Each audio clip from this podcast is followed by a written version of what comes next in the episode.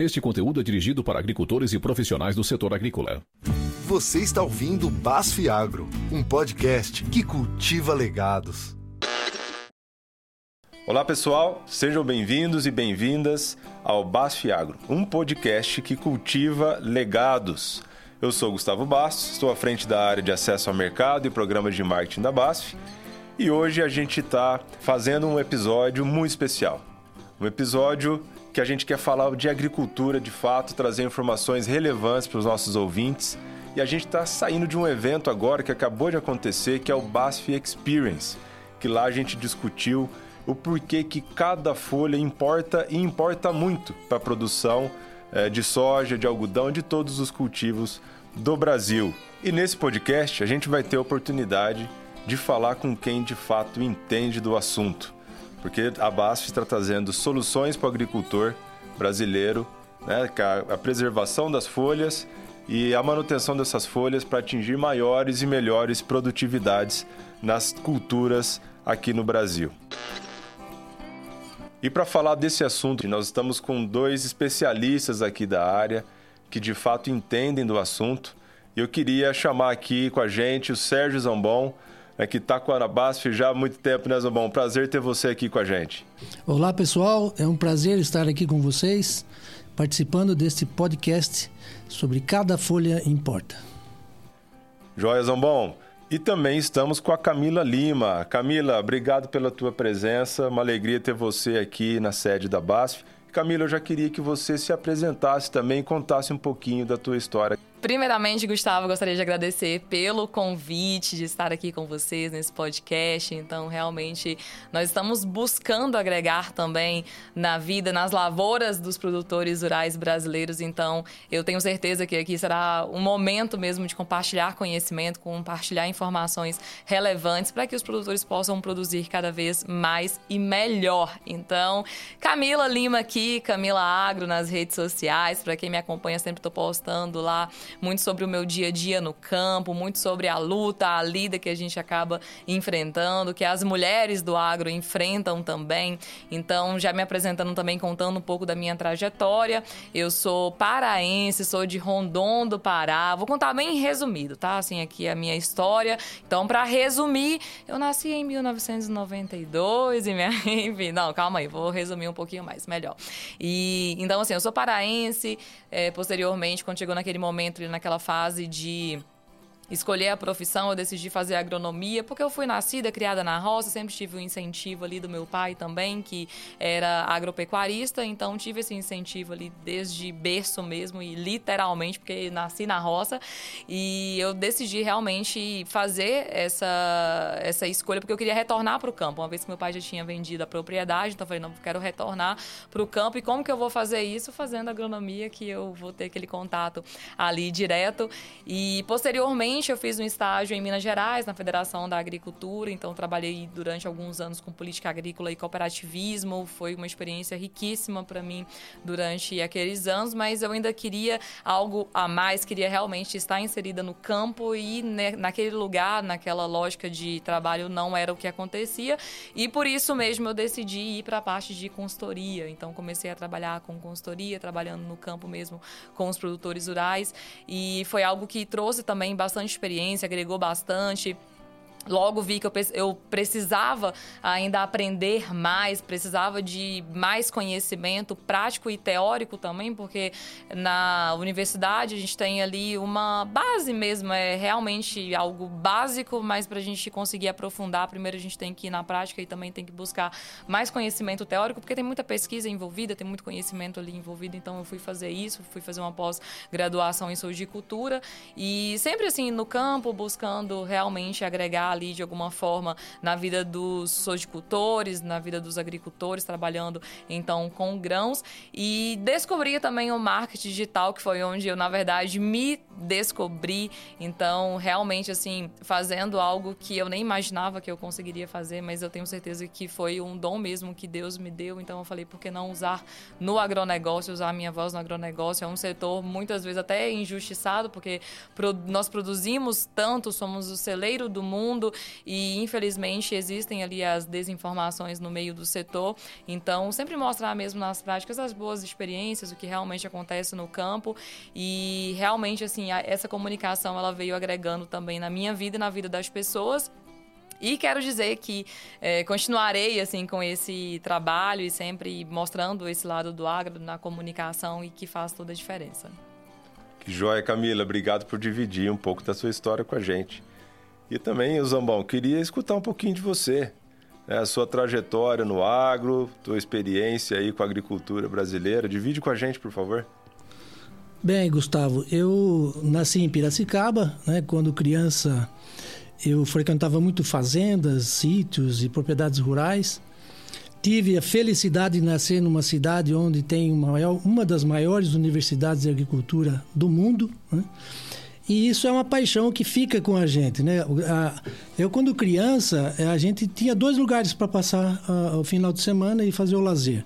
Ou a gente ia na beira do rio pescar, ou a gente ia para a escola de agrícola, que a gente chamava antigamente, a escola agrícola, para caminhar, passear, pegar fruta ou fazer um piquenique. Então, isso aproximou muito. Né? E quando você chega numa escola de agronomia, como a, Exalc, em Piracicaba, você fica encantado, aqueles prédios, aquela estrutura. Né? E minha mãe, ela era, ela era costureira. Então, quando eu chegava em casa, ela falava: Ah, estou fazendo vestido para para esposa do catedrático da Exalc, esposa do catedrático da agronomia. E aquilo ia enchendo os olhos da gente, né? De, de, de, de prazer, de, de, de, vontade de estudar naquela universidade, de ser é, referência. E outro ponto também que eu, que eu gostaria de frisar é que naquela época a, os recursos eram escassos, né? Então era muito difícil, a vida era difícil. Meu pai era soldador, né? Então, a, o recurso para você estudar fora, fazer uma faculdade fora da cidade, era muito difícil, né? Então, a gente procurava fazer a universidade que a gente tinha mais próxima da, da cidade, o que tinha ali. E, na época, tinha a, a agronomia e tinha a odontologia. E, sinceramente, nada contra, mas eu não tenho jeito, não tenho habilidade para ser um, um, um, dentista, por exemplo, né? Então, eu opinei para ir para a agronomia, onde eu Acho que me acertei, gosto muito, amo agronomia, amo agricultura, tenho paixão pelo que eu faço. Eu sempre falo que eu não trabalho, eu vivo de férias porque eu faço o que eu gosto e quando você faz o que você gosta, você não trabalha, você se diverte. Zombão, que história bacana, né? É, e é isso mesmo, né? A agricultura é apaixonante, né, Zombão? A agronomia é apaixonante. E eu queria explorar um pouquinho mais isso, Zombão. Você, ao longo da, da tua carreira, você viu a agricultura mudar muito no Brasil. Né? A agricultura brasileira há 10, 15, 20, 30 anos atrás era totalmente diferente da agricultura que a gente vive hoje. É, e ainda você teve a oportunidade de observar a evolução da agricultura sobre a perspectiva de introdução de tecnologias no mercado. E como as tecnologias foram impactando o agricultor de maneira positiva, né? e melhorando a qualidade de vida, melhorando o, o, o, a receita até do Brasil e hoje é o tamanho que é o agronegócio no Brasil, né? Como que foi isso para você, Zambão? Como é que quando você olha para trás e vê, olha lá atrás, né? Quando você estava começando e vê hoje, que sensação que você tem? O que, que você acha que foi é, fundamental aí nesse processo? Olha, o fundamental foi uh, o avanço nas tecnologias, né? Quando eu iniciei minha carreira, a gente tinha cultivos em agricultores pequenos, a maioria eram pequenos, né? É, você tinha produtividades muito baixas, você tinha agricultura em solos mais férteis, né? então aqueles solos arenosos não, eram descartados, eram, eram solos para pecuária, né? não, não se fazia agricultura nesse tipo de solo. E depois e as variedades, quando tinham as variedades, eram todas as variedades cultivares que eram desenvolvidas pelo Estado? Não, não tinha é, empresas é, é, particulares que faziam esse tipo de desenvolvimento de cultivares. Então a gente trabalhava sempre com variedades da Embrapa, eram variedades do IAC, tinham cultivares da, da, da do IAPAR, da Universidade Federal de, de Viçosa. E, e, o foco de tudo isso não era rendimento. O foco de todo o desenvolvimento dessas variedades era para ter variedades resistentes à ocorrência de doenças. Então, o corte das variedades era doença. Se você desenvolvia uma variedade que produzia 2 mil quilos, mas ela tinha, eh, era suscetível à antracnose, ela era descartada. Né? E se você produzia uma, uma variedade que que tinha potencial de 1.800 quilos, mas ela era resistente à antracnose, ela ia para frente. Né? Então existia todo um desenvolvimento de cultivares em função da resistência de doenças e não para aumento de rendimento. Né? Então, a partir de 1990, né, nós passamos a ter empresas com detentores de novas tecnologias que passaram a trazê-las para o mercado. Né? E eu me lembro que em 1990, entre 95 e 2000, mais ali em 1998, é, nós trabalhávamos com aplicação de fungicida na soja. Foi a primeira empresa que, que, que eu trabalhei que deu atenção para a, o controle de doenças na soja. E a partir daí nós vimos que quando você aplicava o fungicida na soja, ela produzia mais. Né? Então, o olhar passou a ver que, mesmo uma cultivar doente, né, que suscetível à doença, mas que ela tivesse altos rendimentos, era possível você avançar com ela usando uma tecnologia do controle de, de doenças com os fungicidas. E isso começou a mudar, né? Então, o, o, olhar do, da pesquisa passou a ser rendimento de grãos e não mais resistência a doenças. Né? E aí começou a avançar de 2.000, 1.900, 2.000 quilos de, de grão por hectare e passou a 2.500, 3. E hoje nós temos soja de 6, 7 mil quilos de, de, de grãos por hectare. Então isso mudou muito. Outra coisa que foi marcante foi a entrada da, da soja RR, né? Então a soja RR apareceu ali nos Estados Unidos em, em 95, 85 ou 95, e depois ela veio né, para a Argentina, primeiramente, e é muito marcante que a gente é, é, viveu esse, esse momento que os agricultores brasileiros traziam sementes é, é de forma ilegal para o Brasil, né, para plantar soja RR, porque no Brasil não era legalizado. Então a biotecnologia avançou, né?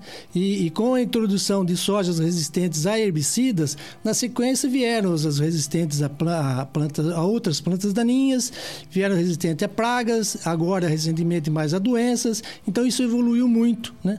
Então a mudança foi muito, muito uh, drástica. Né? E outro ponto que a ser observado é o ciclo dos cultivares. Né? Você tinha os cultivares que eram de 140 dias, 150 dias. Né? Então a, ela produzia pouco né? e precisava de muito tempo no campo para para produzir 2.000, 2.100 quilos.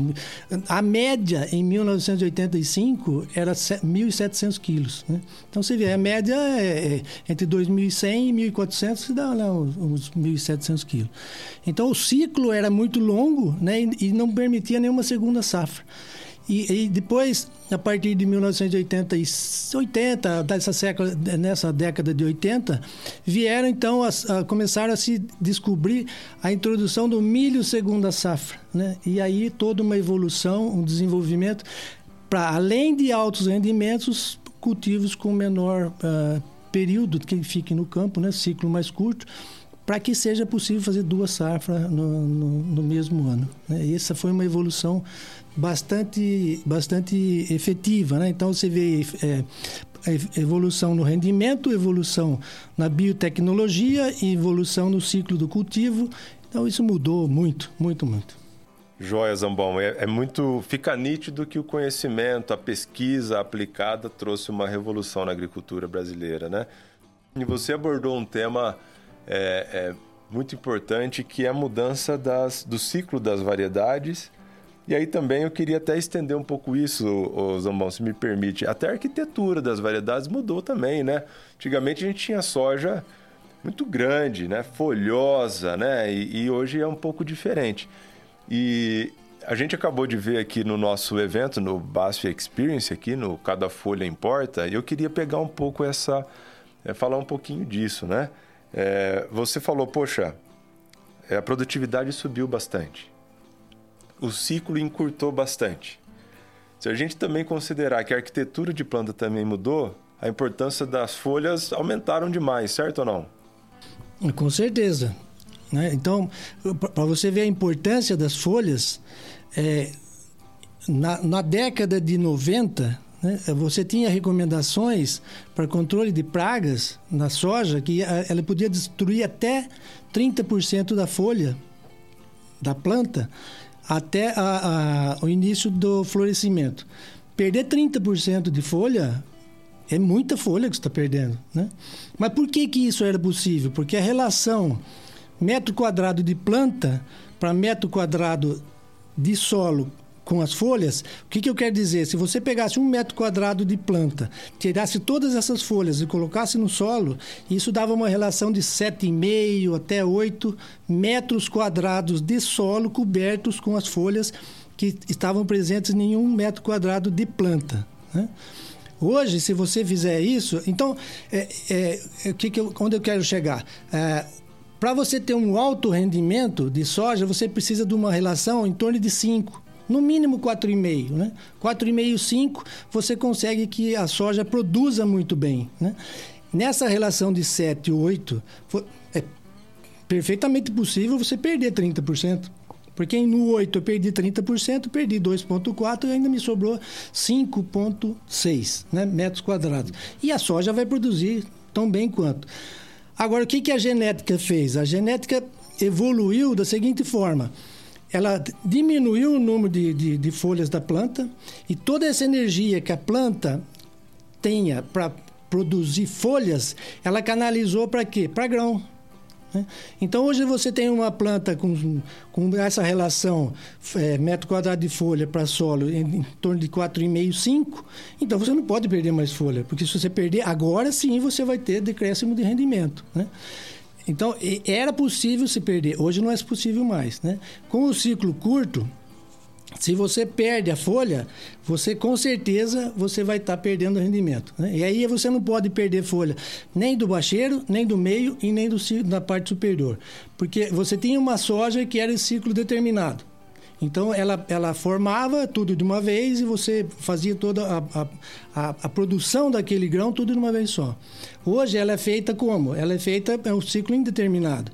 Então ela, ela faz por etapa. Né? Ela faz a primeira florada, depois ela faz a segunda florada, que é o, o terço médio, depois a terceira florada. Se você perde a, as folhas do bacheiro, você perdeu aquela, o enchimento de grãos daquele bacheiro. Né?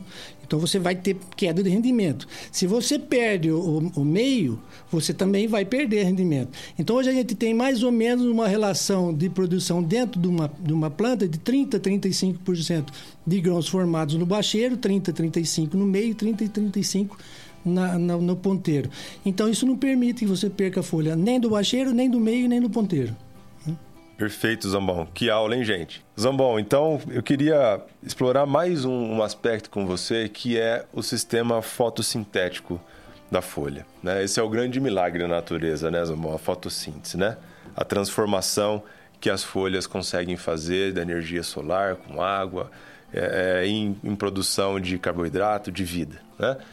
E aí, Zambon, você falou, você trouxe o aspecto da biotecnologia, né, de quantas cultivares evoluíram ao longo do tempo e também o aspecto da proteção de plantas, né, do controle fúngico, né, a proteção contra as doenças. E nesse contexto a BASF traz ao mercado um produto que tem três ingredientes ativos que permitem com que a planta trabalhe em sua alta eficiência né, no seu processo fotossintético. Isso é muito importante, né, Zamão? Isso é importantíssimo, né? Porque é, esses três ingredientes ativos que a BASF está trazendo, o, o, Revisol é um triazol de última geração, né? Um triazol que tem um radical isopropanol, né? que se adapta a diferentes fungos e a diferentes características dos fungos. Né? Nós temos nesse mesmo produto uma estrobirulina que é a piraclostrobina, que tem uma alta efetividade sobre doenças e também tem um efeito fisiológico positivo dentro da planta.